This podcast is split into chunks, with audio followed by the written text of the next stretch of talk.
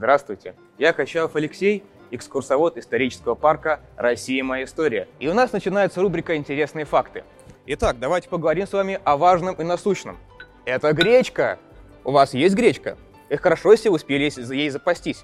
Если нет, ничего страшного, гречка была доступна не всем. Главный вопрос, как она попала на Русь. Изначально ее родина – это Непал, Гималаи. Там она росла. А вот как добралась, тут две основных версии. Первая – Великий Шелковый путь, и как раз по нему она дошла до нас. Вторая версия, как раз связанная с названием гречки гречневая крупа или греческая, через Византию. Плюс к этому ее либо выращивали монахи, и так она у нас обосновалась, либо просто нам продавали ее транзитом.